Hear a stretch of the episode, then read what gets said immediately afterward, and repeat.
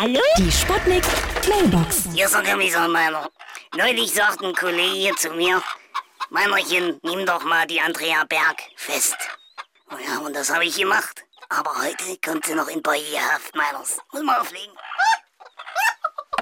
Hallo Popole, mein Name ist Reinhold Messner. Ich feiere gerade auch ein Bergfest, aber es kommt keiner. Wahrscheinlich ist der Berg doch zu hoch. Aber ich... Ah, da kommt doch noch jemand. Ja, hallo, hier ist der Yeti. Ach, der Yeti! Ja? Hallo? Geht's jetzt gleich los? Äh, Herr Doktor, wie sieht es denn nun mit mir aus? Ich feiere ja nun auch schon Bergfest altersmäßig, nicht? Ja, Herr Bimbam, ich sag's mal so. Es geht auf jeden Fall voran mit Ihnen.